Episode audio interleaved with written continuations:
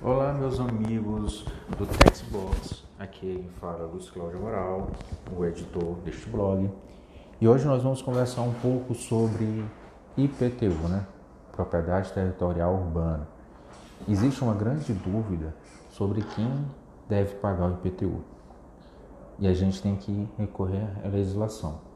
Tanto a legislação do CTM com a realização do Código Tributário Municipal do seu município, ele em regra ele vai dizer que são três pessoas: o proprietário,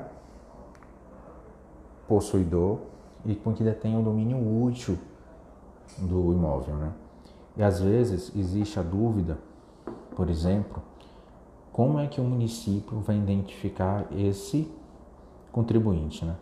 Dentro do sistema operacional da Secretaria de Fazenda Municipal, eles vão identificar através da escritura pública se é proprietário, ou então uma escritura de posse para o seu possuidor ou domínio útil. Ah, Luiz, mas isso é fácil. E se, por exemplo, o locatário loca um imóvel para o município? Né? A gente sempre vai ter que perguntar quem é a pessoa, em qual sentido, para descobrir se aquela pessoa ela, ela tem a qualidade de imunidade se ela tem a qualidade de isenção ou se alguma lei agracia ela no processo de uma anistia tributária, né, com relação ao IPTU.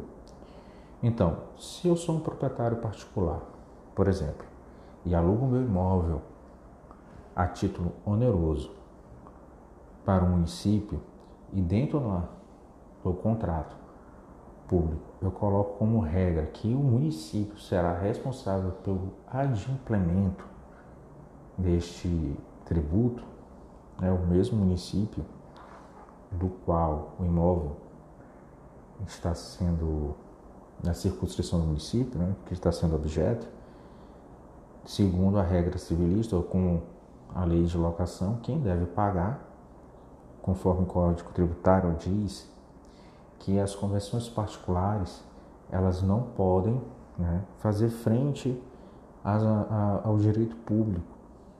Diante disso, nesse, nesse causístico, né, o município ele deve adimplir o, o IPTU.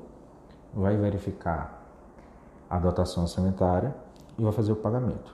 Mas às vezes, não todas as vezes, a pessoa em quem tem essa qualidade, né, o proprietário, possuidor, dominador ele tem uma qualidade de imunidade ou de isenção. Desta feita, não é o município, mas o proprietário, o possuidor ou que tem o domínio útil, vai entrar com processo administrativo fiscal para requerer, com relação àquele ano exercício calendário fiscal, a isenção ou a imunidade, a anistia, tá? Então, toda vez que, embora o imóvel ele siga uma coisa, ele seja próprio terreno, a qualidade de imunidade, isenção e anistia está atrelada à pessoa. Vamos, por exemplo, partido político, igreja, associações, pessoas jurídicas de direito público que estão conforme o artigo 14 né, do CTN, tá? Para é, nossa conversa não ficar prolongada, é, convido vocês a participar das minhas redes sociais. O meu Instagram é Luiz Cláudio Amaral Underline. E a gente continua conversando em outros momentos, tá bom? Um abraço a todos e até mais.